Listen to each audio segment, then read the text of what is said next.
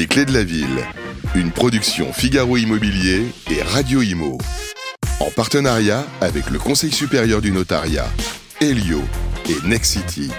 Présenté par Sylvain Lévy-Valency et Olivier Marin. Bonne année à toutes et à tous et on est très heureux de vous retrouver. Et on s'était dit d'ailleurs pour vous retrouver pour cette année 2024 qui s'annonce sous des auspices, euh, positifs. En tout cas, on va essayer de rester résolument optimiste malgré euh, la morosité ambiante, mais on va vous donner euh, cette force pour 2024. D'abord et avant tout, pour vous toutes et vous tous, une très très belle santé. Prenez bien soin de vous. Prenez bien soin de vos prochains, mais aussi de vos lointains. Il faut toujours se manifester parce que c'est toujours à l'heure où finalement on se pose cette question qu'on prend euh, conscience de l'importance de ceux qui nous entourent. Et ce début d'année est toujours propice finalement à ces rencontres-là. Et l'habitat, l'immobilier, les villes sont toujours euh, un lieu propice justement à ce type de rencontres. Et on a de la chance puisque, et c'est très symbolique, c'est notre 33e émission, c'est notre quatrième saison. Et on ne pouvait pas être mieux qu'ici, dans notre bonne vieille ville de Limoges. On est ici à l'hôtel de ville, accompagné de nos complices producteurs de l'émission, Grégoire Darico. Bonjour Grégoire. Bonjour Sylvain. Bonne année Grégoire. Bonne année Sylvain. Voilà. Plein de belles choses. Voilà, vous en avez profité pour vous couper les cheveux, c'est très bien. C'est très bien. Il y on en se avait l'année prochaine. Merci en tout cas d'être avec nous. Notre équipe de, re- de reportage d'ailleurs a tourné euh, un, reportage, reportage. magnifique que nous présenterons au maire, que nous allons vous présenter dans quelques instants avec mon complice Olivier Marin. Bonne année Olivier. Bonjour et bonne année, Sylvain. Ça a été Ça a été très bien. Superbe, on est magnifique et nous avons le plaisir d'être reçus par l'autre de ces lieux. Euh, c'est Émile Roger Lamberti, le maire de Limoges. Bonjour. Alors bonjour, bienvenue et bonheur et joie cette année-là. Merci de nous euh, recevoir, monsieur le maire, et merci à toutes vos équipes. Euh, on est très sensible à la gentillesse, à la simplicité de l'accueil et à la qualité de l'accueil. Et vraiment, de l'accueil à l'entrée jusqu'ici, on s'est occupé de nous. C'est si une tradition chez limousine, euh, en langue limousin, on dit Tsabadantra, finissez d'entrer, et il y avait toujours une, une assiette pour le, pour le cheminot qui passait, et, et le verre de vin rouge pour euh, l'accompagner. Merci en tout cas d'être avec nous, de passer ce temps. Et on est très heureux, très fiers d'être avec vous sur ce territoire de Limoges. Et mesdames et messieurs, vous toutes qui nous écoutez, euh, cette émission bien sûr est récupérable en podcast si vous l'écoutez pas en direct. Vous pouvez bien sûr aussi écouter les autres séquences. Vous verrez, c'est un territoire où il fait bon vivre. C'est d'ailleurs une ville classée par les meilleurs, parmi les meilleures villes où il fait bon vivre en France. Euh, Olivier, nous avons un programme plutôt euh, sympathique. Très riche, un programme absolument et très heureux au nom de Figaro Immobilier et de Figaro Immo TV de, de poursuivre cette quatrième saison euh, des Clés de la Ville depuis Limoges, se plonger au cœur des territoires, mieux comprendre les attentes, les besoins, décrypter les enjeux de la ville. C'est aussi un grand plaisir avec toujours le même principe qui fonctionne, qui a fait ses preuves. On pose nos valises et on parle immobilier et logement, bien sûr, mais on parle aussi urbanisme, environnement, architecture, patrimoine. Et à travers notre émission, c'est l'occasion de montrer que la ville, elle bouge, elle se transforme. Il y a une identité, mais il y a aussi des nouvelles façons de vivre et d'habiter. C'est ce qu'on va voir encore aujourd'hui à travers des reportages, des échanges et les témoignages en plateau de personnalités emblématiques des acteurs de la fabrique de la ville. Et pour la quatrième étape de cette saison, après Toulouse, après Orléans, après Lyon, eh bien, nous sommes à Limoges, reçus par notre grand témoin, qu'on est très heureux d'avoir à nos côtés, Émile Roger Lomberti, maire de Limoges. Merci à vous. Au programme, nous retrouverons nos partenaires. Alors, chaque mois, un notaire du Conseil supérieur du notariat. Aujourd'hui, on va recevoir maître Nicolas Debrosse, président de la Chambre Creuse, Corrèze, Haute-Vienne, qui est Limougeot et qui est notaire à Boisseuil. Avec lui, on fera un tour d'horizon euh, sur l'évolution des prix, des ventes à Limoges. Il délivrera aussi des conseils pratiques. Pour la séquence La vie ensemble, nous recevrons Lise Sauvagna de Foulois euh, directrice régionale sud-ouest du groupe Édouard Denis, filiale de Next City et qui est déléguée régionale du groupe Next City pour le pôle immobilier résidentiel. Ce sera l'occasion avec vous de, prendre le pouls à la fois du marché du neuf, mais aussi à l'échelle de Limoges et de sa métropole. Et puis euh, la séquence bien mieux avec notre partenaire Helio pour évoquer ce qui est sans doute un sujet très important, c'est le chantier du siècle, c'est la rénovation énergétique. Pierre-Marie Perrin, directeur des affaires publiques d'Elio, nous donnera l'état des logements côté performance énergétique à Limoges et puis là aussi des conseils pour bien rénover. Il y a beaucoup de nouveautés cette année. Voilà pour ce beau programme d'émission. Mais tout d'abord, Grégoire, si je vous dis Limoges, l'édito, c'est à vous.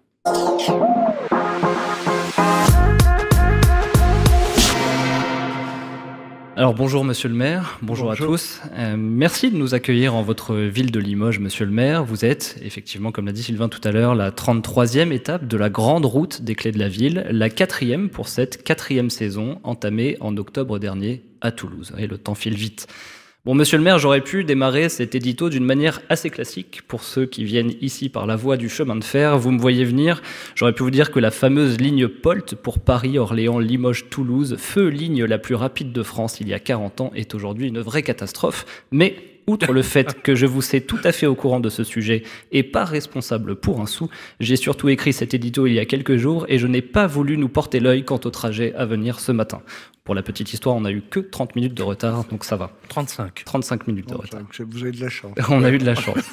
euh, je vais donc commencer par vous dire que c'est un réel plaisir pour nous que de venir ici, monsieur le maire, pour découvrir Limoges ensemble.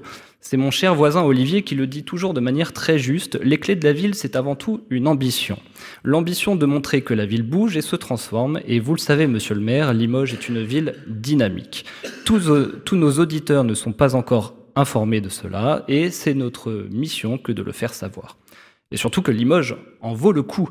Votre cité est tout d'abord une ville d'art et d'histoire, et ce label n'est pas anodin, puisque cette appellation, attribuée par le ministère de la Culture, est donnée à 119 villes en France. 119 villes, dont Limoges, que l'on garantit conscients des enjeux que représente l'appropriation de leur architecture et de leur patrimoine par les habitants, des villes qui s'engagent dans une démarche active de connaissance, de conservation, de médiation et de soutien à la qualité architecturale et du cadre de vie. Vaste programme. Ce qui est certain, c'est que les Limougeaux et Limougeaudes en sont fiers de leur patrimoine. Vous aussi, monsieur le maire, vous qui consacrez beaucoup de moyens à sa sauvegarde, car une ville qui délaisse son cœur historique se condamne à un déclin qui finira par contaminer à terme tout le reste du territoire. Ce sont vos mots. Limoges a donc un patrimoine ancien, industriel et artisanal nombreux. C'est la marque d'une histoire de plus de 2000 ans qui commence, comme beaucoup de villes en France, sous la Rome antique. Question patrimoine, comment ne pas évoquer ici la très célèbre gare des Bénédictins, une des plus belles gares de France, d'Europe et peut-être même du monde? Oui, oui, une gare inaugurée en 1929, après une première version en 1860. Elle est l'œuvre de Roger Gontier et classée au, monument, au titre des monuments historiques depuis 1975. Une gare magnifique, construite à 7 mètres au-dessus des voies et qui comprend de nombreuses œuvres d'art ou d'éléments d'histoire. Limoges, sa gare et aussi son centre historique, un centre-ville témoin de la tradition bouchère de la ville. Tout le monde connaît la célèbre vache de race limousine, un centre-ville également témoin d'un savoir-faire connu et reconnu en matière de porcelaine. Limoges est même la capitale des arts du feu, grâce à l'implantation, qui perdure encore aujourd'hui, de grandes maisons de porcelaine donc, mais aussi d'ateliers d'art travaillant l'émail ou les vitraux, ou encore d'ateliers de céramique technique et industrielle. Alors loin de moi l'idée de dresser un catalogue exhaustif des monuments de Limoges, d'autant plus que notre magnifique reportage à venir, vous en avez parlé Sylvain, nous emmènera dans le dédale de ces rues à travers ces monuments les plus célèbres. Sachez tout de même que la ville de Limoges est longtemps composée d'une partie haute et d'une partie basse. La partie haute est formée au Moyen Âge autour du château de son vicomte et de l'abbaye Saint-Martial. La partie basse est le quartier de la cathédrale, elle est appelée cité et s'est développée depuis le IVe siècle autour du sanctuaire chrétien fondé par Saint Martial. Peu à peu, avec l'accroissement de la population, l'essor de l'industrialisation, la ville évolue et de nouvelles aires urbaines apparaissent. Limoges compte aujourd'hui à peu près 139 000 habitants pardon, et la métropole presque 300 000. Alors si vous m'avez bien suivi, j'ai régulièrement parlé d'industrie. Sachez qu'à Limoges, c'est un aspect important. Dans une zone où le taux de chômage est inférieur à la moyenne nationale, Limoges est une terre active et son patrimoine industriel est lui aussi important porcelaine, chaussures, vêtements, brasseries, distilleries, construction. Les exemples sont légion et participent à la renommée du territoire. Vous l'aviez dit au micro de nos confrères de RTL, monsieur le maire, Limoges compte un géant du CAC 40, le grand, et quelques fleurons de notre industrie. Arcus, ex-Renault Trucks, Valeo, Schneider Electric, Weston. Il y a Tout à fait, il y a de beaux noms, de beaux exemples.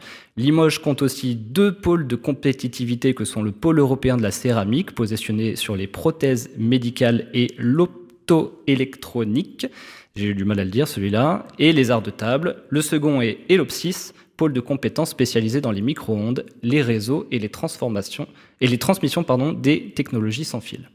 Limoges est donc une ville authentique, dont les habitants ont le goût d'une vie simple. On dit que le Limougeot aime cultiver son jardin, qu'il y soit né ou qu'il l'ait adopté. On dit que les paysages beaux et paisibles du Limousin inspirent ses habitants. Limoges est une ville où il fait bon vivre, elle est d'ailleurs largement plébiscitée par ses 139 000 habitants, dont 54% sont âgés de moins de 40 ans. Alors merci, monsieur le maire, encore, de nous accueillir à Limoges, que nous découvrons avec plaisir alors que vous nous octroyez le temps d'une heure, les clés de la ville, et à tous, bienvenue à Limoges. Toujours très lyrique en ce début d'année. Euh, monsieur le maire, je vous propose de découvrir un petit peu votre ville autrement. On vous a tourné un reportage. On a eu beaucoup de chance parce que ce jour-là, il faisait très très beau. C'est notre directeur artistique euh, Alexandre Burkhardt qui l'a tourné. Je vous propose qu'on découvre dès à présent, mesdames et messieurs, le reportage sur cette bonne vieille ville de Limoges.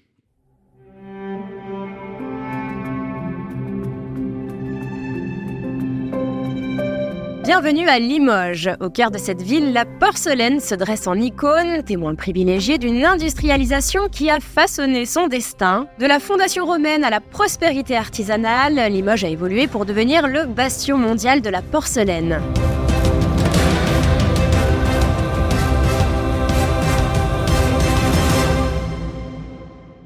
Au fil des décennies, cette ville s'est transformée en un creuset d'innovation industrielle, élevant l'art délicat de la porcelaine à une échelle sans précédent. Rejoignez-nous pour une plongée captivante dans les coulisses de cette révolution où l'union entre tradition et avancée donne naissance à un patrimoine unique.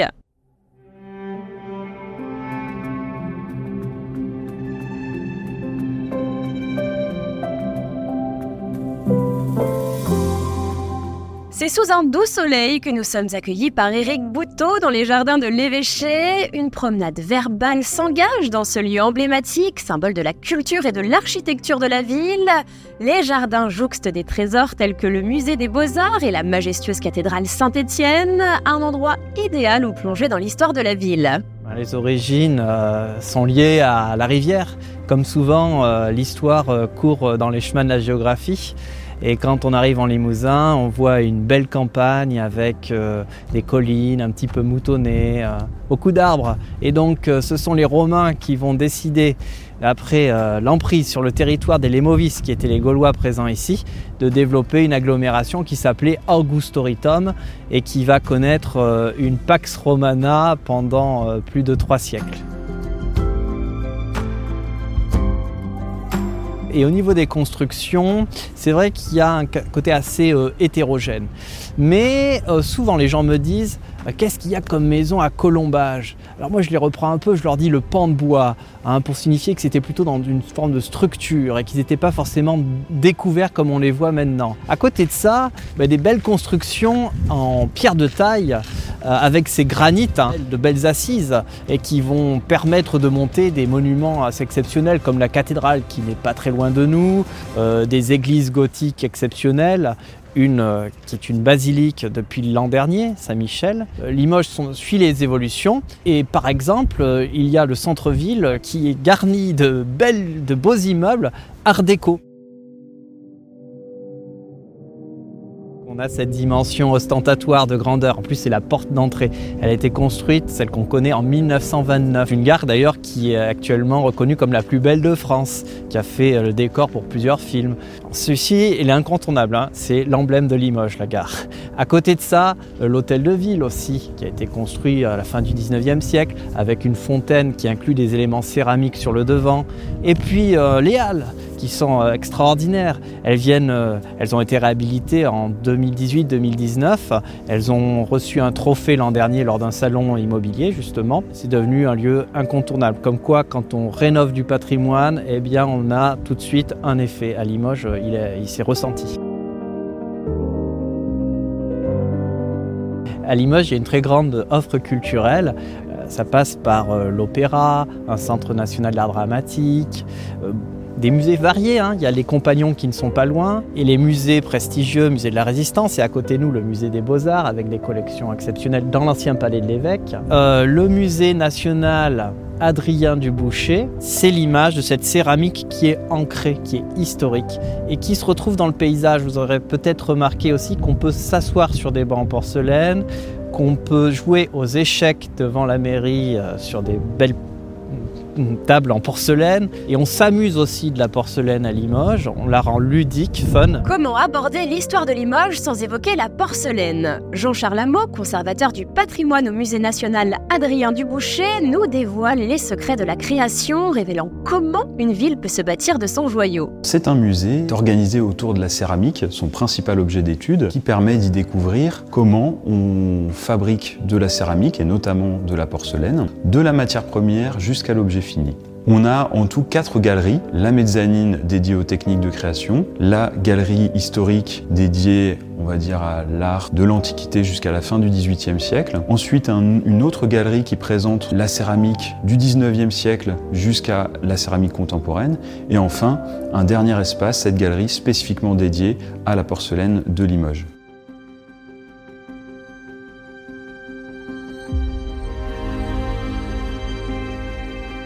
Alors, le musée a été rénové entre 2009 et 2012 et euh, a obtenu l'année dernière la troisième étoile au guide vert Michelin. Ça, c'est une récompense exceptionnelle. Il n'y a que 20 musées euh, en France à l'avoir eu. On est le seul en Nouvelle-Aquitaine.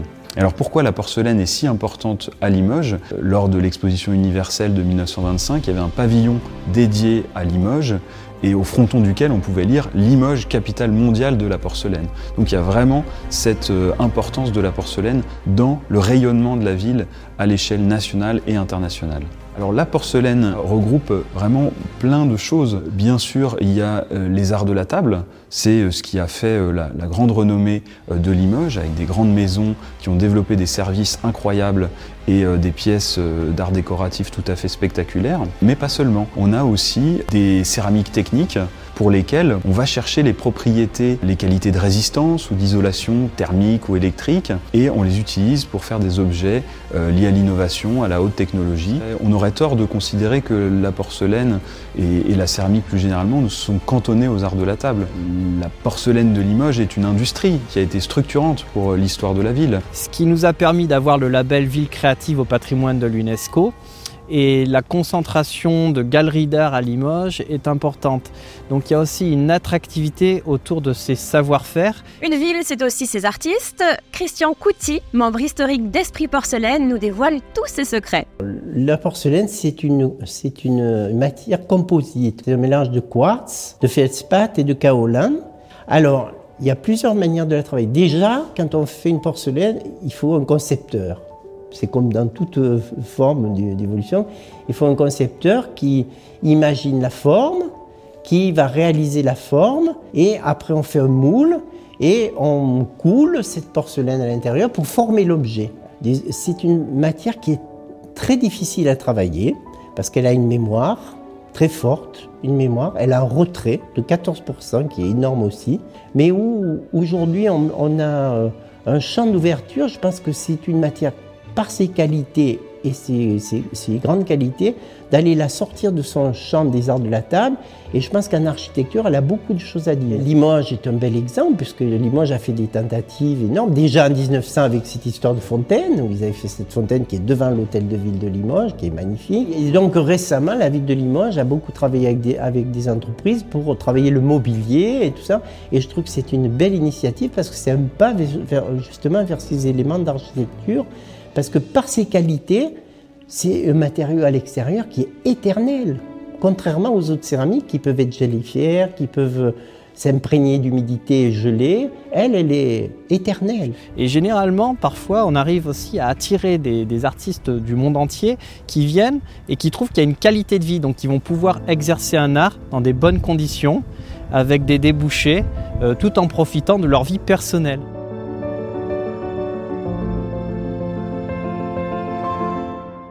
Le bon dimensionnement entre sa vie personnelle et la possibilité de se développer dans sa vie professionnelle. Je vous parlais de la campagne, la nature. Limoges, c'est déjà 600 hectares de parc, mais vous avez des coulées vertes qui vous permettent de sortir et d'arriver dans les champs. Après, euh, je dirais ville créative, ville d'audace. Donc ici, il y a 200 000 habitants dans l'agglo de Limoges, je dirais, qui sont, qui sont heureux. Ils sont discrets, mais heureux. Ainsi, Limoges, telle une mosaïque vivante, nous dévoile une page de son histoire. À travers les clés de la ville, plongeons dans l'âme de Limoges, où chaque pierre, chaque rue murmure les clés d'un héritage qui transcende le temps.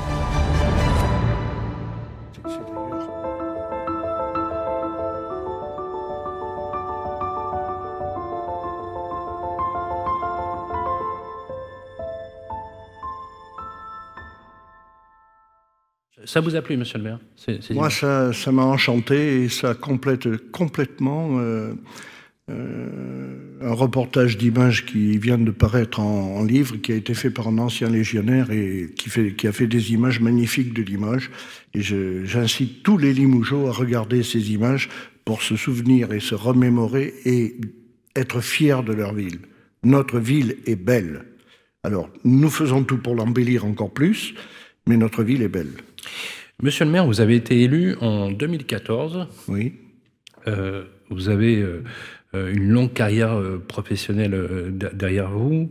vous êtes très ancré dans le territoire. 2014, c'était un choc, hein, votre élection, un choc par rapport au bord politique que vous représentez, et vous avez été réélu.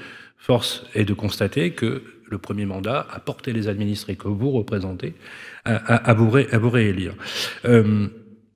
Je vous propose qu'on passe, qu'on commence par un sujet. Bon, c'est le sujet qui fâche parce qu'on en a parlé un petit peu tout à l'heure hors antenne. C'est l'accessibilité de votre ville en transport.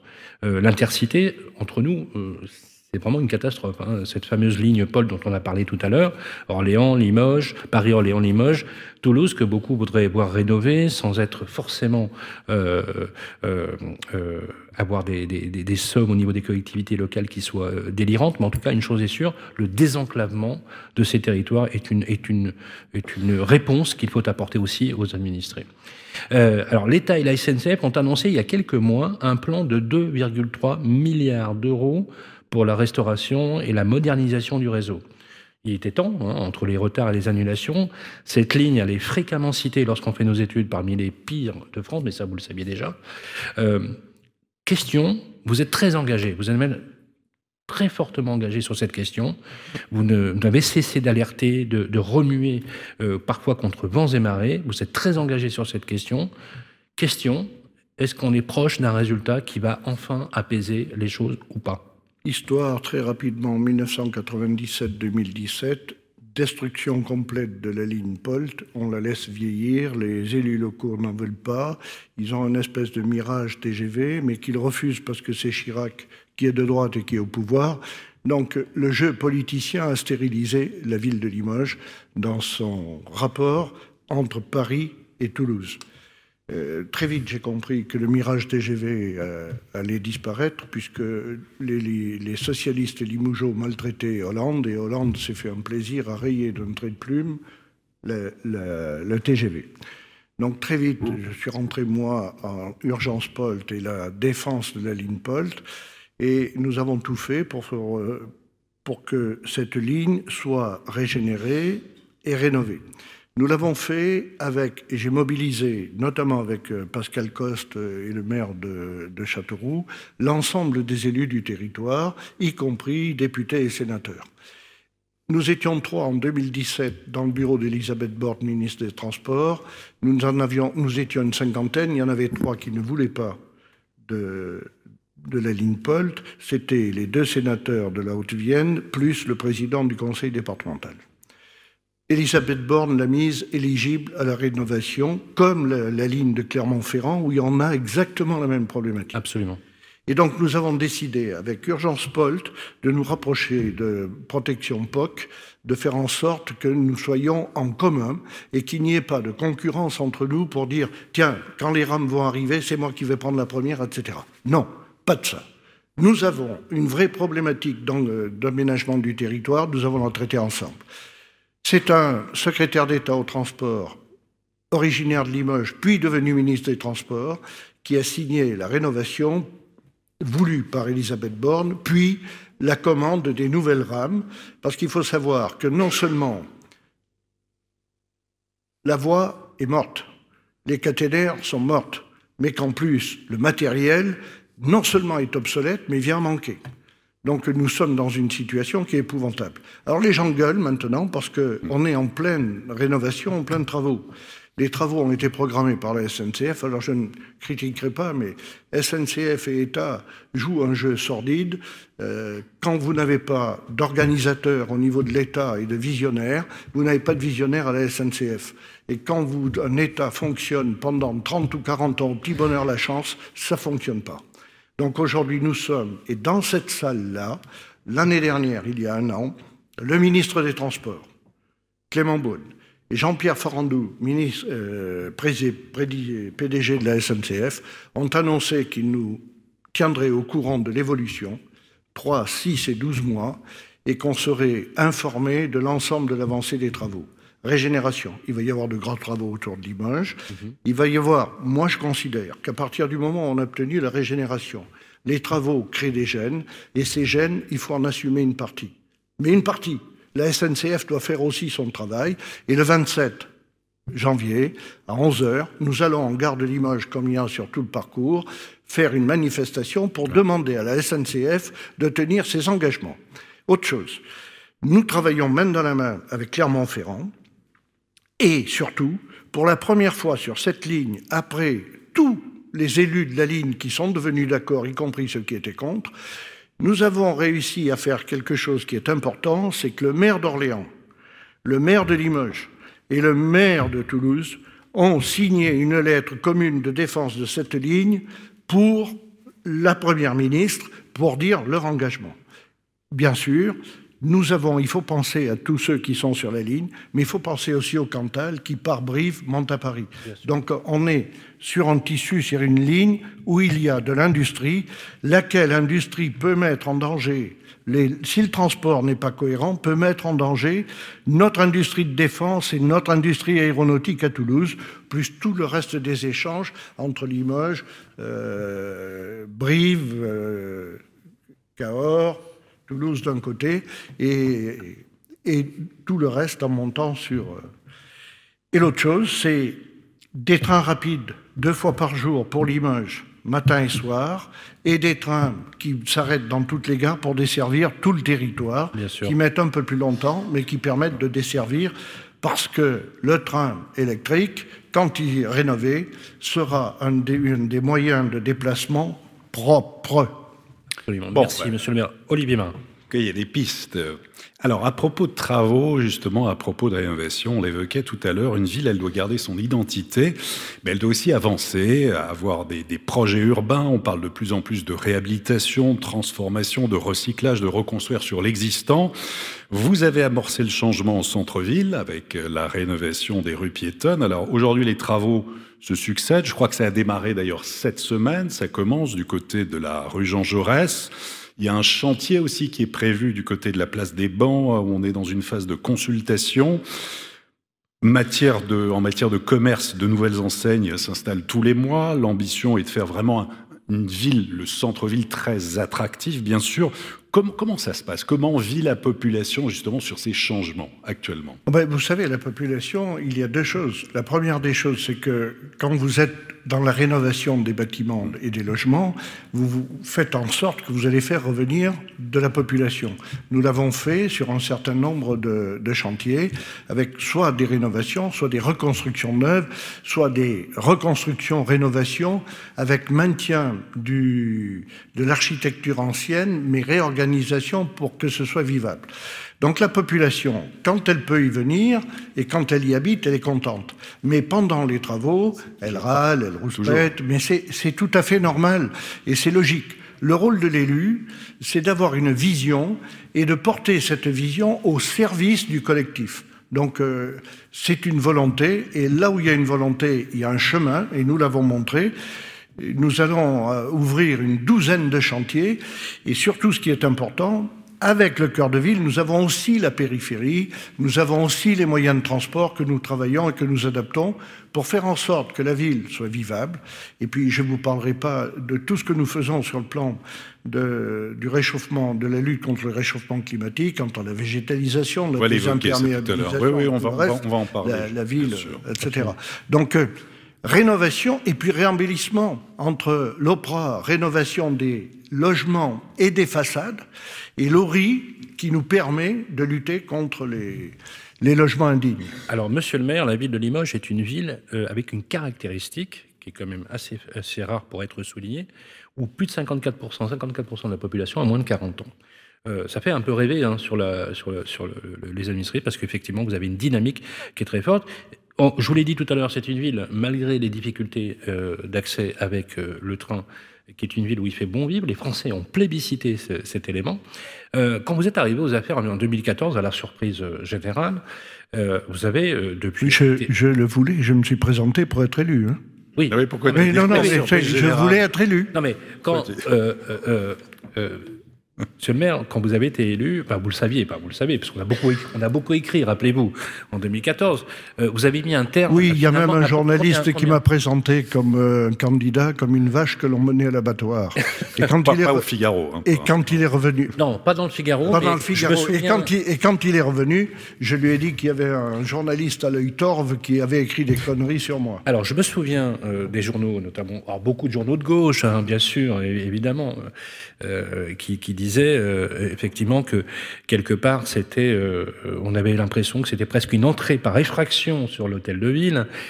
Non, je suis rentré par la porte et Mais avec la volonté du peuple. Absolument. Alors, les résultats plaident pour vous, Monsieur le Maire, puisque vous avez été réélu. Donc je ne pense pas que les Limougeaux soient masochistes au point d'avoir réélu un maire qu'ils n'aimaient pas. Vous avez été plébiscité, vous avez d'ailleurs été très bien réélu. Moi j'ai envie de vous poser cette question qui est un peu provocatrice. Oui. Dans le sens noble du terme, monsieur le maire, êtes-vous un maire bâtisseur? Je crois que oui. Je suis, je suis un maire médecin qui applique à la, ville la, dynamique de ce qu'il a appliqué à la médecine en s'attaquant aux maladies les plus difficiles, c'est-à-dire un bon diagnostic et derrière un pronostic et une mise en œuvre. Or, la ville avait besoin de quoi? La ville avait besoin de rénovation. Vous étiez heureux tout à l'heure de cette salle. Cette salle a été entièrement rénovée et tout le bâtiment a été rénové. Là, vous êtes dans un bâtiment pour lequel, quand je suis arrivé, la dernière commission de sécurité était passée en 1964. L'électricité n'était pas aux normes. Il n'y avait aucun, aucune vision en cas d'incendie et autres. Donc oui, rénovation rénovation, mise aux normes et accélération. Okay. Et, et, de l'autre côté, vous construisez également penser, des logements neufs pour les bien sûr, qui en ont besoin. Penser à la population. Attentes, absolument. Des logements neufs. Nous sommes la ville qui a mis au point au, dans son dans son pacte la lutte contre le réchauffement climatique, l'isolement des bâtiments, mais nous allons plus loin, c'est la protection de la ressource eau, et nous allons avoir, nous avons mis en place des, dans les constructions neuves la récupération des eaux grises. Avec un circuit supplémentaire. Et nous allons, nous avons une entreprise qui va prendre un bâtiment de la ville comme bâtiment démonstrateur pour montrer au plan local, régional et national comment on peut le faire. Donc oui, mais bâtir, c'est bâtir pourquoi Et c'est bâtir pour qui? Absolument. C'est ouais. pour une ville vivable, c'est pour une ville agréable, c'est pour une ville ouverte, et c'est pour une ville où on puisse communiquer, mais avoir des rapports est-ce que vous apaisés. Est-ce que vous partagez, euh, Monsieur le Maire, cette idée qu'il y a une noblesse dans l'acte de bâtir pour, par et au bénéfice exclusif des administrés des Limougeaux qui en ont besoin? Parce que parfois, on fait un mauvais procès aux élus locaux, vous savez Oui. On vous dit les élus locaux ne signent pas les permis de construire euh, parce qu'ils ont des injonctions de leurs administrés euh, avec la fameuse méthode char à Olivier Marin, qui est la méthode Pouma. Vous savez, ils sont pour, mais ailleurs. Hein, et donc, euh, non, non, non, non, non, non, non, chez- non. Soit on a une raison de s'opposer, et on s'y oppose parce qu'on a une raison, soit euh, légale, soit réglementaire. Mais si on n'a pas de raison de s'y opposer, on ne s'y oppose pas. Et je, je souhaite l'imposer à, à même mes adjoints qui disent bah ouais, mais non, on va pas accepter parce que non. Vous avez Soit- même développé une, une charte pour le développement urbain où justement il y a un travail Tout à- collectif absolument. avec les architectes, Tout à les aménageurs, des- tout à fait, Et de vous respectez telle manière. le PLU. Vous respectez votre PLU. Mais bien sûr. 100%. Non, mais PLU. il y a un vrai sujet sur le PLU. Mais Vous savez, les PLU, vous est-ce que vous savez qu'on a enlevé Oui. dans le dernier PLU 750 hectares qui sont protégés et qui sont redevenus naturels ou agricoles, tout simplement pour qu'on arrête de faire disparaître les bonnes terres végétales sous le bitume et le béton. Mhm. 750 hectares. Mais par contre, ça crée un vrai problème dans le cadre de, de l'intercommunalité, c'est que les autres communes périphériques, Oui. qui sont plus riches que la commune centre, elles n'ont pas fait cet effort, et donc on, on est, vous voyez, dans des, dans Ouais, des distorsions. Mhm. Donc il y a de vraies réalités, mais ça, si on ne donne pas l'exemple, on ne peut pas être crédible. Olivier Donc on le fait. Alors, pour poursuivre justement, vous évoquez aussi la, la transition écologique. Alors, c'est une prise de conscience, mais c'est aussi un engagement. Limoges qui est engagé, engagé dans cette transition avec un plan de sobriété énergétique, c'est un label Limoges durable, notamment pour les entreprises. Il y a la végétalisation des façades. 30, 327 demandes de particuliers ont été faites euh, l'an dernier. Un engouement qui a été récompensé par un prix, euh, Territoria d'argent dans la catégorie ville durable. C'est la distribution gratuite de légumes produits par les professionnels des espaces verts. Vous souhaitez donner aussi l'exemple en matière d'économie d'énergie. 5000 ampoules remplacées par des LED pour l'éclairage public. Toutes, les 25 000 seront Ouais. toutes remplacées. Alors, il y a des travaux. 90% d'éner- d'énergie économisée. Alors, il y a des travaux dans les ça- écoles, les ça bâtiments publics, installation de panneaux photovoltaïques. Vous souhaitez vraiment faire de Limoges un, un modèle dans ce Non. domaine ce, ce qu'il y a, si nous pouvons et si nous devenons un modèle, c'est bien. Mais ce qui est important, c'est que nous devenions la ville dans laquelle les gens vont pouvoir vivre tranquillement et heureux. Ne pas avoir froid l'hiver et ne pas brûler de chaud l'été. Donc c'est ça qui est important. Une ville dans laquelle nous économisons les ressources. Nous, nous travaillons à l'heure actuelle sur l'économie d'eau. Or, il est important de changer nos habitudes, de ne pas dépenser nos 300 litres ou nos 150 litres, mais aller vers les 10, 20, 30 ou 40 ou 50 litres par habitant, récupérer les eaux, faire en sorte qu'elles ne partent pas toutes euh, aux égouts, faire en sorte aussi que les eaux pluviales soient réutilisées pénètrent dans le sol pour éviter que le sol ne se rétracte et casse les bâtiments, etc., etc. Nous sommes dans un changement qui est un changement terrible. Et regardez dans le Nord, regardez comment ils sont, eux, victimes des inondations. Donc, euh, nous sommes dans une situation où, en plus, les assurances sont en train de changer leur modèle. Donc, tout notre modèle sociétal est en train de changer.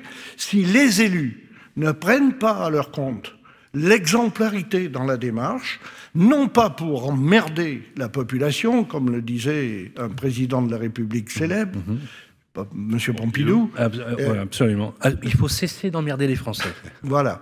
Donc, euh, on est là pour protéger et pour faire en sorte. Changement de pratique, changement mais- d'habitude. Et, Et vous savez, mais- euh, hier soir, euh, j'ai été heureux d'entendre que le président de la République dit la même chose que moi. Mais c'est pas parce que nous sommes du même bord. Mais vous parce avez, que nous euh, avons même un constat sur, sur le réel. Mais Émile Roger Lomberti, vous avez un, un discours euh, d'un maire écolo. On est ravis de le. Ah non, non, non, non, non, non, mais, non, non. mais non, attendez, Ah attendez, non, non, non, non, non. Non, non, non, attendez, a Non, dit non, je ne suis pas vert dehors, rouge dedans. hein. Attendez, non, non, non, voilà. non, non. Mais permettez-moi de vous le dire, maire écolo dans le bon sens du terme. Ouais, ça. Parce que ce que vous tenez comme discours, politique. Ouais, absolument, sur le sens étymologique du terme, je suis très heureux que vous, le- disiez, parce que il n'est pas question que finalement des dogmes écolos soient confisqués par eux. Vous avez aussi vous-même un positionnement qui Tout entre à en de tout à l'heure, vous m'avez parlé de je, je ne sais quoi, d'un engagement. J'ai une éthique. Dites-nous en plus. J'ai j'ai une éthique. Ce que je fais, je le fais pour le bien de la population, parce qu'il y a une beauté dans le fait de vivre bien et agréablement ensemble. Regardez, dans le fait de vous recevoir chaleureusement, ça ne change rien à nos rapports. Ça ne vous implique pas d'être euh, ville ou, ou subordonnée, et ça ne m'implique pas non plus de ne pas vous parler librement. Mais par contre, ce qui est important, c'est que nous soyons libres et nous soyons heureux de pouvoir échanger. C'est si exactement ce qui, même si on n'est pas d'accord. D'accord, c'est de la bienveillance voltairienne. C'est exactement ce que j'ai voulu aussi en ouvrant les, les terrasses et faire en sorte que, les, que le commerce puisse vivre pour que nous soyons tous. C'est- amusant la langue française. Et ça correspond à cette éthique de la beauté en toute chose, que nous soyons et que nous ayons un commerce agréable entre nous. C'est pas forcément que, que de l'échange d'argent, c'est de la vie et de la vie ouverte. Et le plus agréable pour moi, c'est d'avoir réussi à, à transformer ça. Ouvrir la ville, la rénover, la rendre belle, regarder euh, Place de la République, comme les bâtiments sont devenus beaux, etc.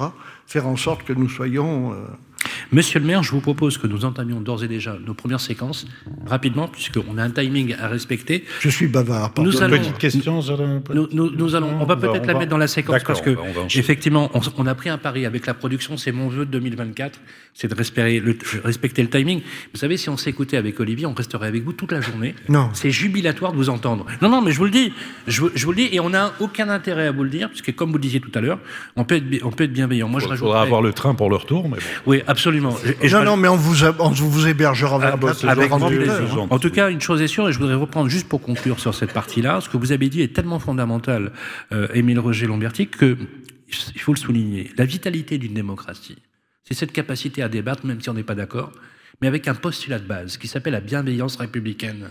Et ça, c'est une idée qui était défendue par le général de Gaulle, par Georges Pompidou, mais aussi par le président. Tout à l'heure, vous passerez dans mon bureau. J'ai tenu à y mettre la photographie du général de Gaulle au micro de la BBC pour nous rappeler qu'on doit toujours résister, y compris contre nos tendances les plus viles. Absolument. Et euh, rappelez-vous cette phrase de Voltaire euh, euh, même si je ne suis pas d'accord avec Ah, vous, je- je- je me battrai pour que vous puissiez défendre vos idées. Hein, vous vous rappelez cette phrase voltairienne Voltaire ou pas Voltaire Ouais, bon. Oui, voilà, on, on peut, on, on peut le dire. Merci. En tout cas, on va enchaîner avec la prochaine séquence, si vous voulez bien. On va parler, euh, on va recevoir les notaires. Vous savez, le Conseil supérieur du notariat, les notaires de France sont à la manœuvre, effectivement, pour donner une image, une restitution des chiffres du territoire. Nous allons recevoir dans quelques instants Nicolas Dobros, qui est le président de la Chambre euh, des notaires ici à Limoges, qu'on euh, qu'on va accueillir pour notre prochaine séquence. Parlons bien. À tout de suite. Les clés de la ville, parlons bien avec le Conseil supérieur du notariat. Merci les amis de nous retrouver sur ce podcast. Si vous voulez réécouter et si vous l'avez pas vu en direct, je suis accompagné de l'hôte de ces lieux, Émile Roger Lomerty, le maire de Limoges. Merci d'être avec nous. Merci. Euh, on est très heureux d'être avec également Olivier Marin et nous accueillons Nicolas Debrosse, euh, président de la Chambre des notaires ici à Limoges et notaire, bien évidemment. Bonjour Nicolas. Bonjour, bonjour Monsieur le maire. Bonjour. maître. Je, je suis ravi d'être euh, C'est invité. le grand Nicolas. Ah, vous connaissez bien, voilà, en introduction. Alors justement, avec vous, avec votre œil d'expert, de grand professionnel, ben, on va faire un, un tour d'horizon à la fois du marché immobilier à, à Limoges, dans l'ancien, l'évolution des ventes, l'évolution des prix. Quelques chiffres clés pour démarrer. Tout d'abord, 1570. C'est le prix médian au mètre carré d'un appartement ancien à Limoges, 1570 euros. Quelque part, quand on vient de Paris, Bah, ça vous savez, nous, nous on a des prix parisiens. Oui. Ça fait juste rêver, hein, comme on nous disait. hein. J'allais vous le dire. Ça fait, pour- ça fait rêver les Parisiens. Ouais, pour le prix de 20 mètres carrés, on a une maison à Limoges. Vous, vous imaginez le. Alors, on On va peut tous juste, vivre à Limoges. juste dire que sur un an, ça n'a quasiment pas évolué. Par contre, c'est à relativiser avec une, augmentation euh, assez importante des prix depuis 5 ans, plus 37% de hausse. Autre chiffre clé, 176 000, ça c'est le prix médian d'une maison ancienne à, Limoges. On est à moins 2,2% sur un an, là aussi à relativiser, plus 20% de hausse sur 5 ans. Alors quand on, traverse et quand on va dans les différentes villes, partout et avec Sylvain, on a ces, ces- ces retours d'un attentisme, d'un marché qui est de l'activité qui est difficile. Quelle, quelle est la situation à Limoges au niveau du marché immobilier de l'ancien maître? Oui, bah, euh, Limoges malheureusement n'échappe pas à la règle. Euh, on a une baisse euh, généralisée du nombre euh, de transactions d'environ euh, 15% qui doit Ah, quand même, hein. correspondre euh, à la moyenne nationale. Alors de, façon un peu différente entre les appartements et les maisons. On a une, une baisse un peu plus poussée sur les maisons, 17, 17% je crois, et 12% sur les appartements. Euh, qui ne se matérialise pas encore sur euh, les prix. J'ai peur, alors je ne sais pas s'il faut en avoir peur, que cela arrive, parce qu'on constate euh, en 2023 un délai de, de, de, vente plus long, à peu près six mois. Six mois. Euh, alors qu'il était de trois mois environ en 2022.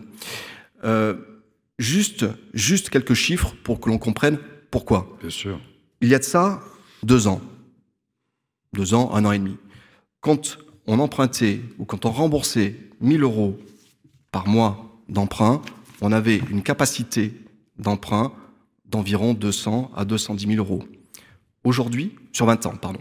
Aujourd'hui, avec les mêmes chiffres, 150 000. Ah oui Ça fait quoi? C'est une pièce C'est un... Bah, c'est une belle pièce. Ah oui, belle pièce sur Limoges. Donc, ça donc, finalement désolvabiliser une partie des primo-excédents. Bien sûr.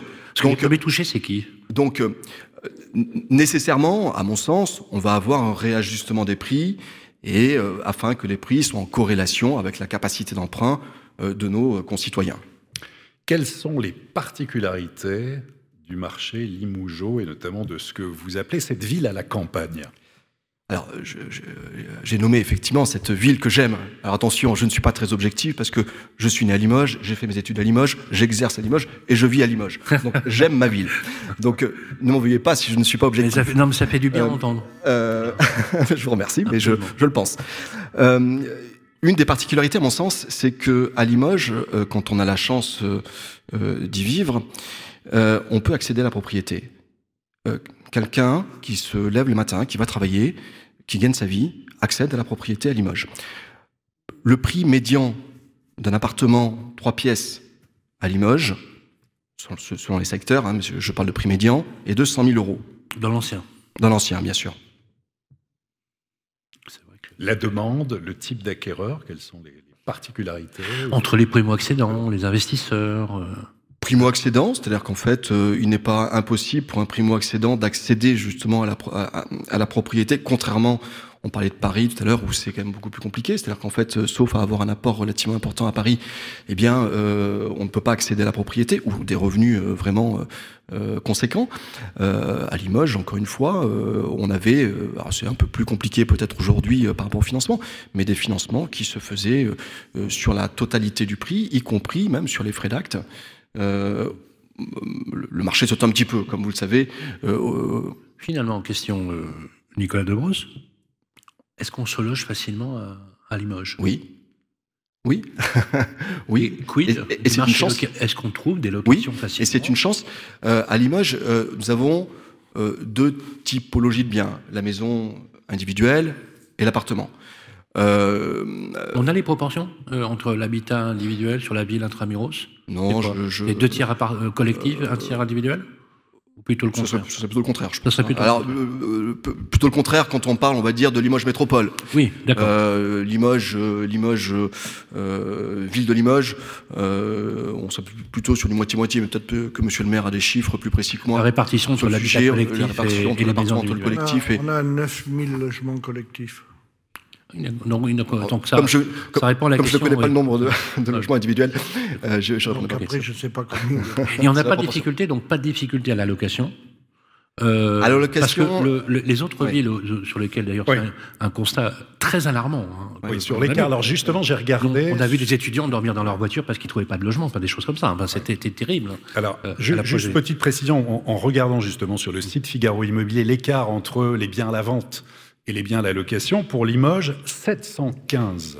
Ça, c'est le nombre d'annonces immobilières répertoriées sur Figaro Immobilier pour, pour acheter un bien, 715. J'ai regardé donc pour la location, on est à 250. Bon, il y a eu des écarts beaucoup plus importants dans ah d'autres oui, villes. Tout à fait. Mais euh, non, au niveau de la location, monsieur non, le maire euh, non, Au niveau de la location, vous savez, on est très attentif avec les, avec les adjoints chargés de l'habitat sur le fait de pouvoir proposer aux étudiants, à nos étudiants, euh, des logements et des logements de qualité. Et donc, euh, comme le nombre d'étudiants augmente régulièrement, nous augmentons et nous acceptons régulièrement des, des nouveaux programmes. Euh, derrière, nous avons des rénovations. Alors, on a quelque chose de particulier, c'est qu'on a deux gros programmes en rue au niveau du logement social qui viennent télescoper un peu la, la partie euh, locative à disposition, puisque euh, nous sommes obligés de vider complètement des immeubles pour les refaire complètement. Là encore, besoin de réparer et de rénover la ville. C'est 15 000 logements à loyer modéré à peu près, c'est ça? Euh, oui, grosso modo, ouais. c'est autour de. Oui, oui. Ouais, ouais. Mais quand vous, quand vous faites, quand vous avez euh, une rénovation qui porte euh, sur euh, 4 à 5 000, ça vous crée tout de suite des, des viduités et une diminution de la part euh, louable qui est importante. Et pas de phénomène à Limoges de bascule sur Airbnb que certains Ah si, si, si, si, Ah, nous avons un vrai souci, nous avons un vrai souci, et je crois que il faudra que nous en reparlions. Nous, nous en reparlons régulièrement avec les, avec les collègues d'autres villes, et nous tenons euh, informer notre ministre de l'économie pour trouver des solutions qui soient des solutions de, euh, d'équilibre. Oui. Et je voudrais dire aussi que pour l'achat, euh, nous avons fait remonter, euh, j'ai fait remonter moi personnellement au ministre de l'économie qu'il fallait qu'il insiste auprès de la Banque de France et de- du gouverneur de la Banque de France et auprès des, des responsables euh, euh, bancaires bancaire, oui, qu'il était plus important de se poser la question du reste à vivre bien sûr, que du tiers de, Bien du sûr. revenu. absolument. Euh, Oui, avec, Oui, non, ça va pouvoir- sujet, avec les normes HCSF, voilà, on n'a pas le même reste à vivre quand on gagne 10 000 euros Pour que pouvoir 3 000 euros ou que 2 000 euros. Ben, bien sûr, pour pouvoir Mais sûr. permettre aux gens soit d'acheter leur, euh, leur appartement, soit d'acheter un appartement sujet. à mettre à la location. Un vrai sujet. Dernière question, euh, Olivier Marin, Alors. notamment sur les quartiers porteurs. Oui, et les quartiers porteurs, et puis de tout dire justement aussi en cette période d'incertitude, en quoi il faut être particulièrement attentif aujourd'hui quand on veut vendre ou acheter un bien immobilier. Mais d'abord sur les quartiers Pardon. porteurs. Ju- ju- Juste un point avant, ce qui n'a pas été évoqué. Euh, il est vrai que Limoges est une ville étudiante. Euh, Oui, donc avec absolument. euh, 25 000 étudiants, monsieur le maire, c'est à peu près ça. Oui, oui. Euh, donc, où euh, nous avons aussi des investisseurs qui viennent, quand je dis des investisseurs, Résidence gérée, résidence étudiante. oui, c'est pas un gros mot, hein, ce sont des gens qui, Oui, pour avoir un complément de Il en retraite, faut, il en faut, euh, pour avoir pour des avoir un complément de retraite, Vous prêchez achètent pour des convertis, les investisseurs représentent aujourd'hui sur le logement 62% de l'offre locative. Bien sûr. Donc sans eux, il n'y a Bien sûr, plus de logement. eux, ouais, ouais. pas de- Absolument. Et quand je parle d'investisseurs, en tout cas ma clientèle, ce sont des gens qui euh, travaillent, Oui, oui, une fois qu'ils ont euh, remboursé leur, Oui, oui. Vous avez leur- raison de le, vous avez raison de le leur résidence principale, achètent un petit appartement pour euh, se faire un complément de retraite, par exemple. Donc oui, nous avons quand même une offre locative, et j'espère que cette offre locative va perdurer euh, sur l'image. Euh, Quartier porteur. quartier porteur. Quartier Alors, porteur. bah, quartier porteur, euh, dans les prix, euh, centre-ville, bien sûr, euh, qui a été effectivement euh, rénové. Et on, on constate d'ailleurs que c'est la plus hausse. euh, les quartiers rénovés, je pense, l'hypercentre, euh, c'est la plus, c'est la plus grande hausse, plus forte hausse pendant des prix. Euh, émailleurs, ce qu'on appelle les émailleurs, quartier ouest, Nojac, etc. Quartier chic, les émailleurs, c'est- très chic. C'est le quartier ouest euh, à l'intérieur du périphérique. Oui. Et euh, après euh, Limoges-Landouge, si on prend euh, sur la commune de Limoges, euh, où on va retrouver euh, des maisons individuelles à des prix un peu plus chers que euh, sur les autres euh, secteurs. Merci. Les conseils Oui, très, rapi- conseils. très rapidement. Très Il nous reste rapidement. moins d'une minute. Conseil. Moins d'une minute. Les conseils. Quand, euh, quand on achète, on achète toujours en l'état. Et je me permettrai d'insister là-dessus. En l'état, ouais, précisé pour les auditeurs. Absolument, je, je- je précise. Euh, le vendeur, par, par définition, n'est pas tenu à la garantie des vices cachés. Aujourd'hui, on se trouve avec une multitude de diagnostics qui sont fournis à un acquéreur qui peut s'y perdre. Ah, oui, oui. Et il en oublie parfois, souvent, et je le constate de plus en plus, et notamment dans les jeunes générations, à vérifier l'état de ce qu'il achète. Et j'en ai marre, je vais le dire comme ça, d'entendre des gens qui m'appellent un an après avoir réalisé une vente en me disant la toiture fuit, qu'est-ce que je peux faire? Mais c'est trop tard. Boucher les trous. Mais c'est trop tard. Bouchez les trous. Non, mais Vérifiez l'état du bien que vous achetez. Non mais Nicolas, je ris, mais franchement, euh, voilà, je, je partage les idées, ça doit être terrible. Quand... Nos actes, et j'en suis Oh. désolé, Les mecs font qui vous 300 appellent comme pages, ça, ouais, 350 pages, Ah ouais. alors que la seule clause importante est de dire Ah que ouais. vous achetez en l'état, Ouais. donc négocier le Ouais, prix en considération de l'état du bien.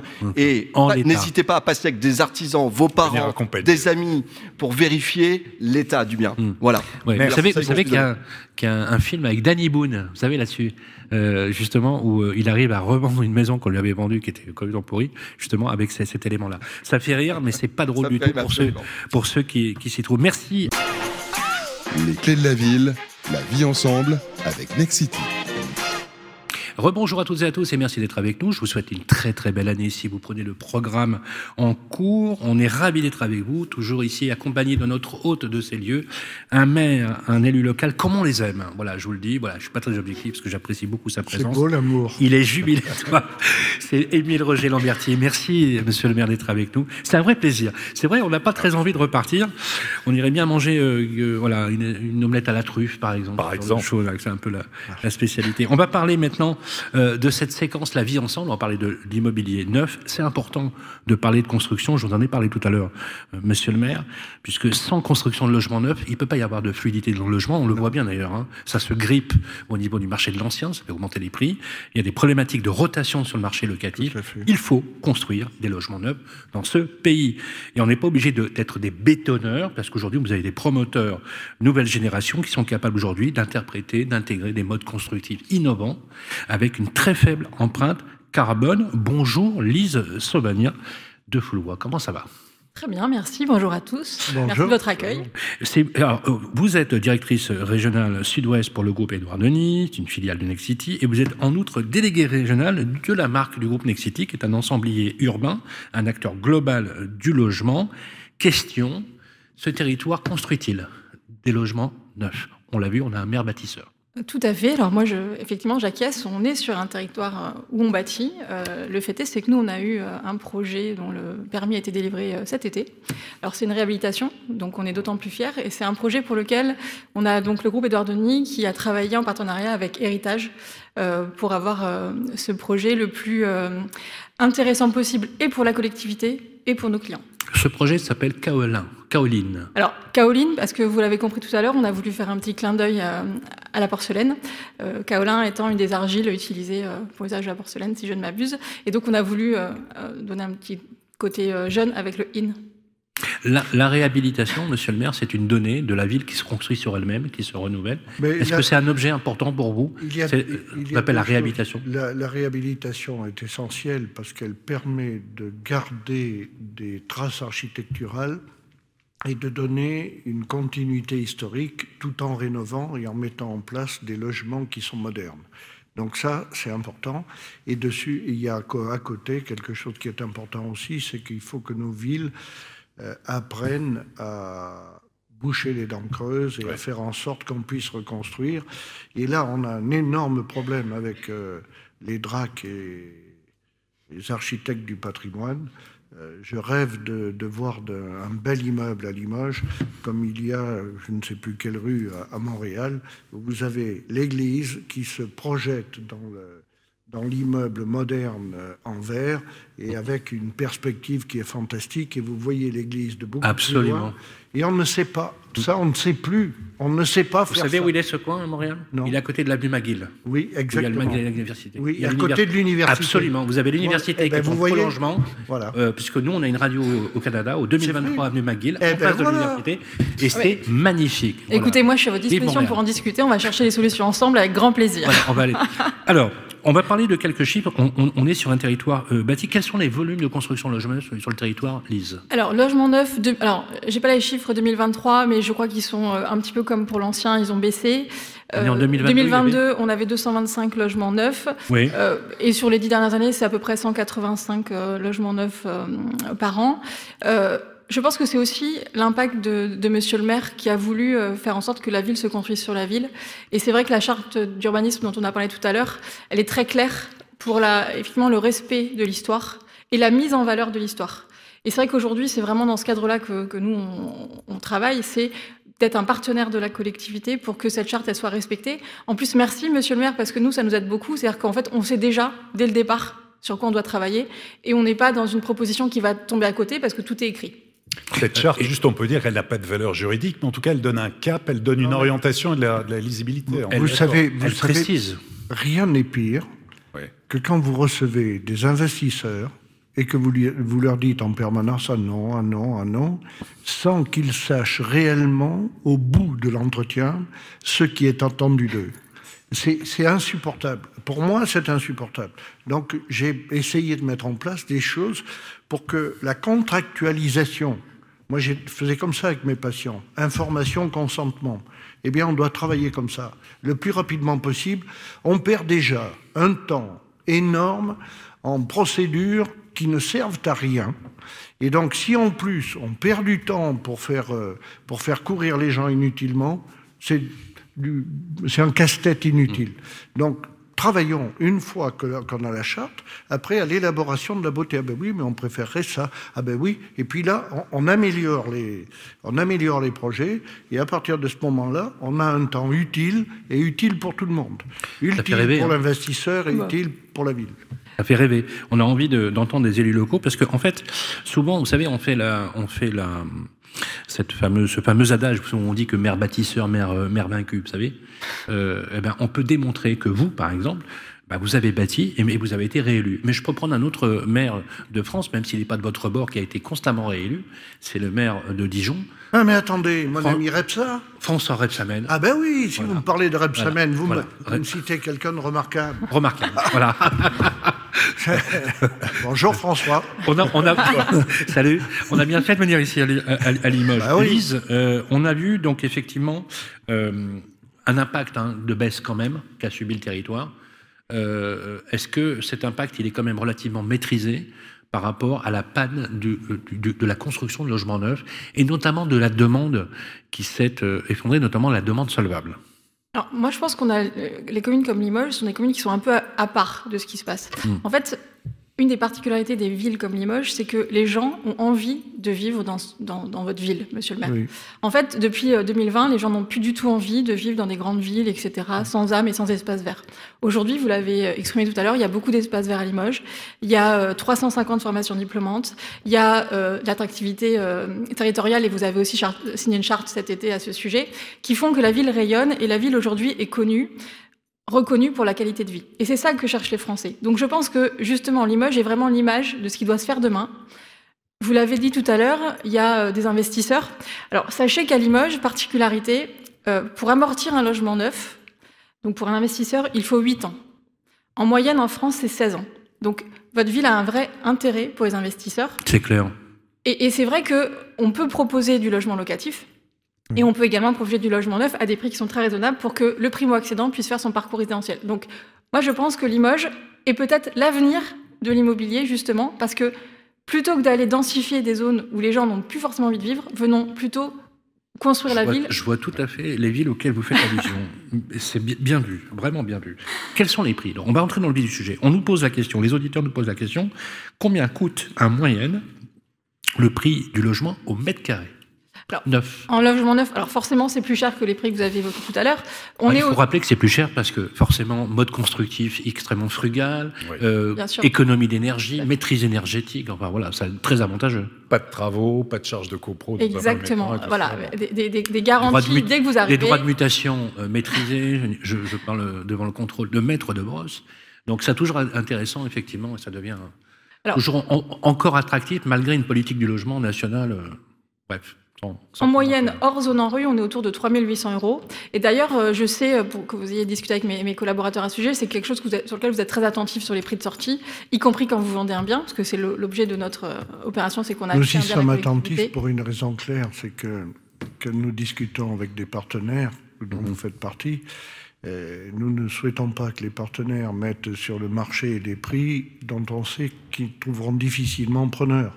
Donc c'est ça qui est important pour nous, Bien sûr. qu'on soit bien Ah, mais d'accord euh, c'est comme ça vous- qu'on l'entend. hein. Ils vous choquent pas ces prix de 3800 euros Non, non, non, D'accord. c'est pas que ça me choque. Oui. Ce qui est important, j'aimerais que les- la population puisse euh, s'offrir Bien euh, sûr. euh, du 4 ou Bien sûr. 5 000, Bien sûr. euh, étant entendu que le prix du terrain étant bien moins élevé qu'ailleurs, on a... Est-ce que ça se vend? Oui, ça se vend. Alors euh, là, alors le lancement commercial de, de Caroline, c'est pendant quelques jours, donc on vous dira encore mieux. On, peut, euh, on peut appeler euh, les auditeurs en leur disant voilà, allez sur le site internet. Ah, complètement, vous pouvez aller sur le site internet du groupe Édouard Denis. L'opération voilà, vient d'être lancée. plus de détails, alors c'est 211 logements étudiants, parce qu'en fait, alors on vient remplacer le Crous qui est un bâtiment étudiant. Donc on vient, on vient rénover ces logements euh, avec des services, c'est-à-dire qu'il y a un gestionnaire qui s'appelle Sergic qui va euh, amener les services par hôtelier mmh. classique. Euh, et voilà, on est, on est ravis. Les... Logement étudiant. Logement étudiant. D'accord. Tout à fait. Prix en moyenne de la location si on loue? En location, on, alors là, on est sur des petites surfaces, donc on va être autour de 12 euros. En général, sur la commune, si je ne m'abuse, c'est plutôt autour de 10. Euh, là, forcément, petite surface avec des services communs, c'est-à-dire que vous avez 120 euh, mètres carrés de, services communs, plus euh, le gestionnaire, donc ça monte un petit mmh. peu. Alors, je vous donne juste un équivalent. à Paris, sur certains types de produits équivalents, on est à 42 euros du mètre carré en location. Ça fait... on, est, on est une ville étudiante où les ah. étudiants qui arrivent à se loger arrivent assez facilement. Ils sont pas condamnés à vivre dans leur voiture. Nous sommes très attentifs on l'a vu, au fait de faire des, des programmes qui permettent de, d'augmenter la quantité de logements étudiants sans qu'elle soit démesurée, c'est-à-dire de telle manière que nos investisseurs trouvent preneurs et que les logements ne soient pas abandonnés. Nécessité du. Alors, dernière question, euh, Lise. Euh, on l'a vu hein, au niveau national, vous connaissez les chiffres. Hein, vous savez, euh, vous aussi, monsieur le maire, vous connaissez, dans certaines métropoles, on a des effondrements de l'ordre de 30 à 40 quand même. Hein. Mais vous avez vu où étaient les prix? Oui, alors. alors justement, on a alors il y a plusieurs types de causalités. La fiscalité en est une. La crise, euh, bien sûr, euh, après le Covid, a quand même beaucoup marqué les esprits. Est-ce que, et ce sera ma dernière question, euh, pour l'accession à la propriété en primo-accession, et c'est vrai que Nexity, vous savez, a la particularité d'être un, d'être dans logement pour tous. Voilà, euh, prend un soin particulier à loger les Français. C'est un souci vraiment sociétal porté par Alain euh, qui était le président emblématique de Nexity, maintenant présidé par Véronique Bédag. Question est-ce que les taux d'intérêt ont affecté durablement ou durement la primo-accession? Du coup, euh, sur, le, neuf, c'est un, peu compliqué. Alors oui, c'est vrai. Alors j'ai dit tout à l'heure, hein, Limoges, on est peut-être sur une ville qui a, d'autres particularités. Euh, alors l'avantage, c'est que Véronique suit exactement le même chemin qu'Alain sur ces sujets-là. La manière de fonctionner euh, du groupe, et donc je représente aujourd'hui toutes les entités Nexity, donc c'est vrai pour Edouard Denis, mais c'est vrai aussi pour Nexity et Esprit Village qui sont présents sur la commune, c'est d'aller chercher en fait qui sont les clients c'est-à-dire que si vous avez des clients seniors, on va peut-être proposer des logements adaptés aux seniors. Si vous avez des clients qui sont des étudiants, on va proposer une résidence étudiante. Et quand il y a des besoins en QPV, je sais que vous étudiez actuellement un projet avec un de mes, collègues, euh, on étudie du logement pour euh, des primo-accédants. Donc c'est pas plus dur qu'ailleurs. On l'a vu tout à l'heure que, euh, les salaires étaient plutôt bons par rapport au, taux de chômage. Donc on peut accéder à Limoges. Monsieur le maire travaille de manière très efficace pour l'attractivité de sa commune. une opération comme la nôtre va rayonner au niveau national parce que les investisseurs ils vont être locaux. Mais ce qu'on voit quand même, c'est que euh, la majorité des étudiants qui sont euh, à Limoges viennent euh, des autres régions. C'est pas que des Limougeaux. Donc l'idée, c'est qu'on puisse faire rayonner la, collectivité pour que bah, les gens choisissent de venir vivre à Limoges avec des capacités d'emprunt. Aujourd'hui, c'est vrai que quand on regarde, c'est plutôt des seniors qui achètent le centre-ville de Limoges parce qu'ils ont des capacités d'emprunt plus importantes. Mais vu les prix dont on vient de parler, je pense qu'il y a toute la possibilité pour que des jeunes ménages puissent venir habiter la ville. Puis nous il y a le prêt à taux zéro qui va booster. Il y a le prêt à taux zéro qui va booster. Et puis on n'est pas à l'abri que notre gouvernement nous aide un petit peu dans les mois qui viennent. Et nous allons avoir des entreprises qui vont venir avec des emplois qui, vont garder les gens. Donc il nous faut des logements adaptés et, prêts. Donc nous comptons sur Nexity et, et l'ensemble des groupes. Eh bien, ça tombe bien, parce qu'il compte aussi sur vous pour, Exactement. Porter, euh, pour porter l'image. Merci. On va passer à la dernière séquence. On va parler d'un sujet majeur. Et je suis très content, monsieur le maire, que vous soyez là, parce qu'on va parler de la rénovation énergétique. Rénovation énergétique, c'est l'enjeu du siècle, c'est même le chantier du siècle. C'est une nouvelle forme d'anthropologie urbaine. C'est tout de suite. Maintenant, on se retrouve dans moins d'une minute. Les clés de la ville, bien mieux, avec Elio. De retour sur le plateau des Clés de la Ville, en ce mois de janvier, nous sommes très heureux de nous avoir fait remettre les Clés de la Ville ici à Limoges avec Émile Roger Lomberti, le maire de Limoges. Merci d'être avec nous euh, et vraiment merci également à vos équipes de nous avoir accueillis. Pour cette séquence, on va parler de rénovation énergétique, une séquence bien mieux, avec Pierre-Marie Perrin qui est sur le plateau. Bonjour Pierre-Marie. Bonjour Sylvain. Et bonne année bonne année à vous. Voilà, une belle année 2024. Vous êtes directeur des affaires juridiques, des affaires publiques, pardon, du groupe Helio. Helio, un acteur majeur de la rénovation énergétique. Première question posée par notre ami Olivier Marot. Oui, ben, ça va être en fait une forme d'introduction, puisqu'en matière de rénovation énergétique, il y a beaucoup de choses qui, qui évoluent, qui changent. Il y a eu des annonces en fin d'année 2023 des nouveautés 2024 avec la rénovation globale qui va prendre de plus en plus d'ampleur et puis des aides supplémentaires qui vont arriver. Pierre-Marie, est-ce qu'on peut avoir une synthèse justement sur ces nouveautés? Et, est-ce que Limoges est aussi un bon, une bonne élève euh, sur la rénovation? Alors on parlera de Limoges un peu plus tard, mais je vais commencer par les, effectivement les, les nouveautés. Le gouvernement a décidé de s'atteler aux passoires thermiques et d'écluser les passoires thermiques. Et pour ça, elle a décidé de mettre en place des dispositifs financiers qui existaient déjà, mais de les mutualiser et surtout de donner plus d'ampleur pour faire de la rénovation globale et performante. Aujourd'hui, vous aviez des aides privées, à travers par exemple le dispositif des certificats d'économie d'énergie, et vous aviez un dispositif public avec MaPrimeRénov. Aujourd'hui, ces dispositifs sont mutualisés afin de mieux accompagner, mieux accompagner pardon, les ménages précaires pour sortir euh, du statut de passoire thermique. Donc aujourd'hui, typiquement, à partir du 1er janvier, donc ça a commencé. Chaque ménage français qui habite dans une passoire thermique, un logement euh, classé F ou G, va devoir passer par un dispositif qui s'appelle Mon accompagnateur rénove, donc l'interlocuteur unique public qui va l'accompagner sur l'ensemble de ses démarches de rénovation énergétique. Et puis, à partir du 1er juillet 2024, vous ne pourrez plus faire de rénovation dite en monogeste. Quand vous êtes en F ou en G, vous serez obligé de faire des rénovations d'ampleur, donc c'est-à-dire avoir au moins euh, deux gestes d'isolation, plus un changement de système de chauffage, plus de la ventilation, mais également vous allez devoir faire un saut de classe de deux étiquettes.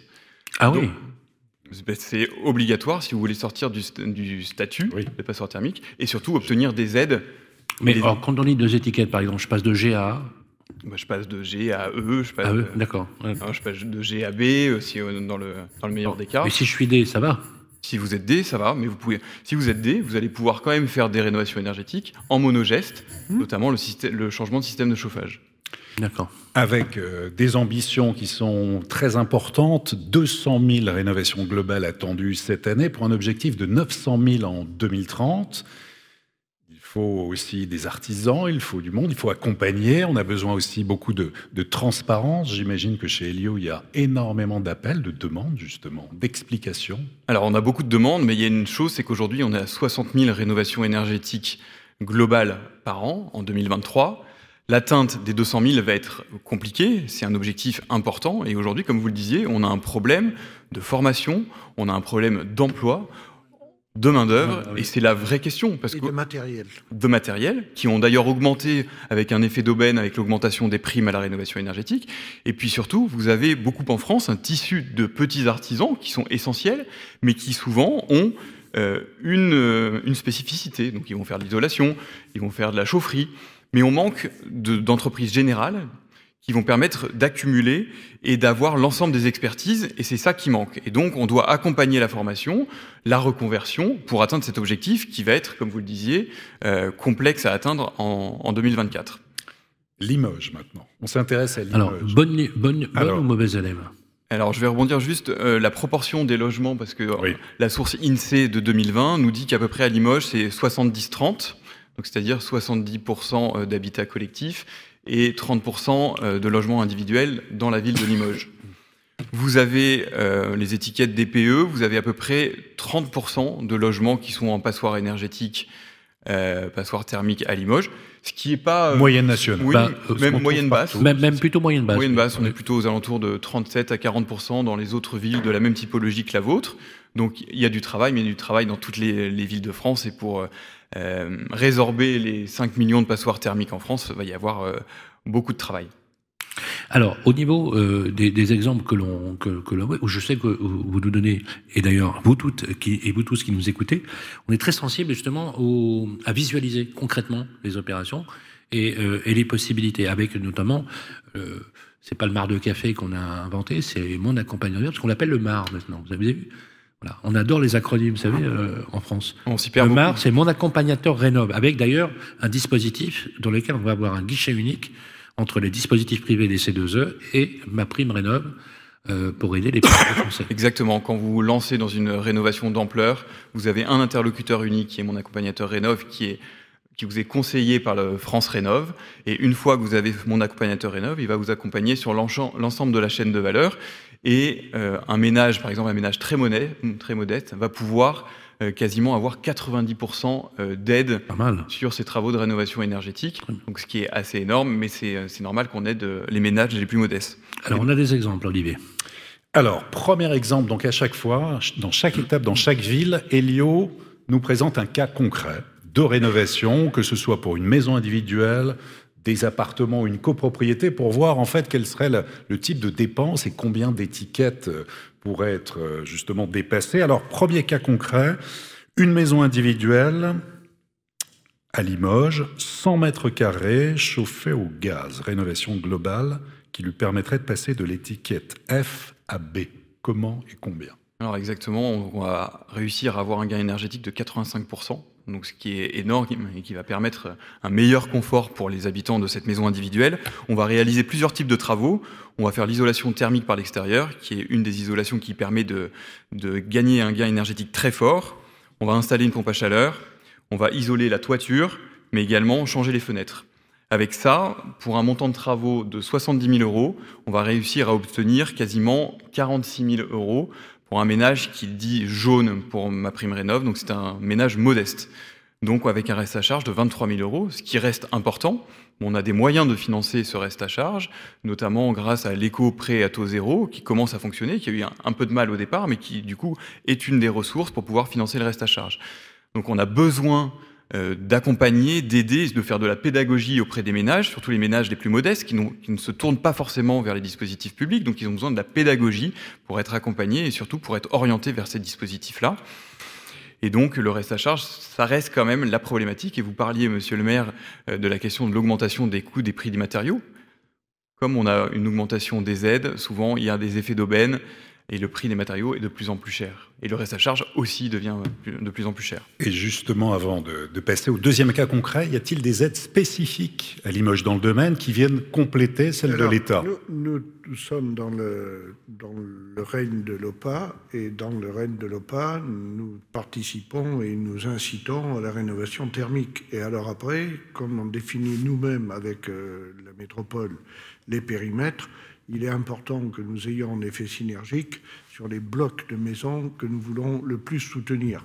Et puis en plus, après, nous regardons au cas par cas quelles sont les possibilités, comment nous pouvons venir en complément des aides de, l'État.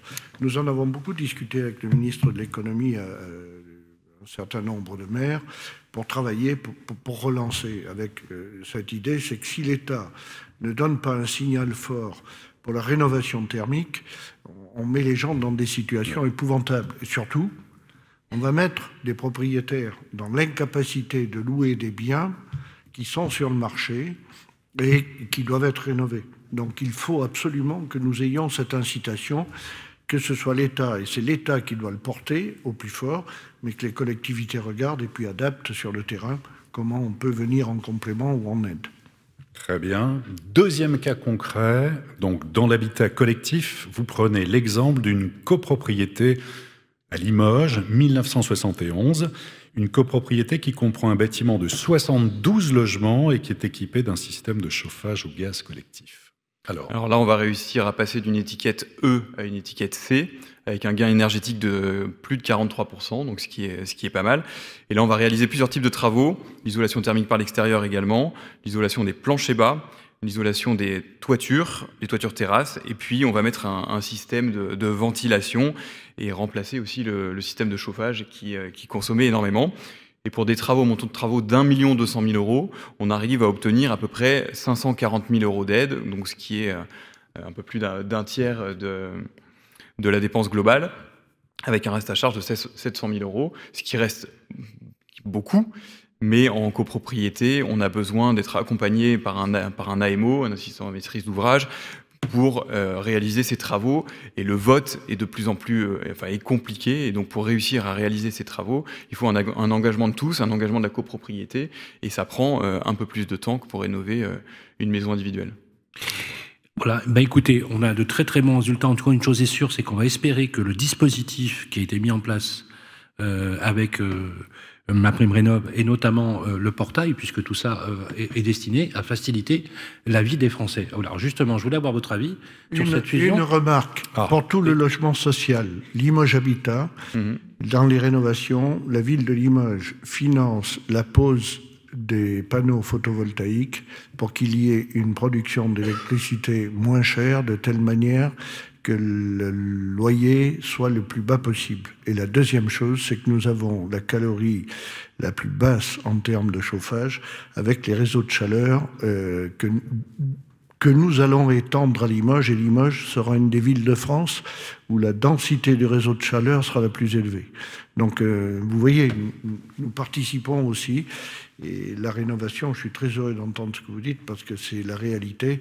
Nous avons rénové des logements sociaux qui étaient d'une vétusté épouvantable en faisant des choses magnifiques et en, aboutissant à des prix de loyer qui restent encore très bas pour des populations qui sont des populations peu riches.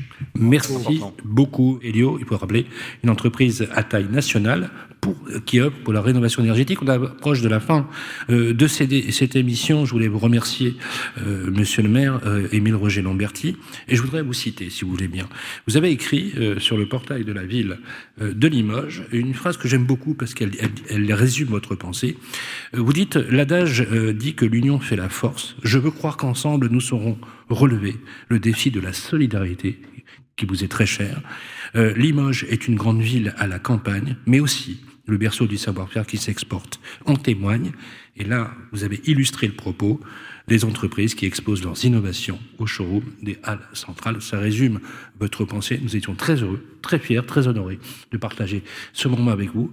Je vous propose de nous Vous donner nous avez honoré de un mot de présence. conclusion. Oui. Et on finira sur un triomphe d'applaudissements pour vous, monsieur euh, le maire. Dites-nous quelques mots sur la conclusion. C'est à vous. Bah, écoutez, moi, c'est un bonheur de vous recevoir et c'est un honneur à la fois pour le maire que je suis et pour la ville de Limoges. Donc, merci à vous et bravo. Cette émission, vous pouvez la récupérer sur Deezer, sur Spotify, sur les agrégateurs de podcasts. Nous sommes l'année, pro- la- la- le mois prochain, euh, en février, nous serons en Mayenne avec Florian Berco, le maire de Laval, Olivier. Bah, ce sera un formidable rendez-vous à Laval, 20 février. Absolument, on vous donne à toutes et à tous rendez-vous. Vous écrivez, vous likez, vous commentez, toujours avec beaucoup de bienveillance. Prenez soin de vous d'ici là et belle journée à vous. Les clés de la ville, une production Figaro Immobilier et Radio Imo. En partenariat avec le Conseil supérieur du notariat, Helio et Nexity. Présenté par Sylvain Lévy-Valency et Olivier Marin.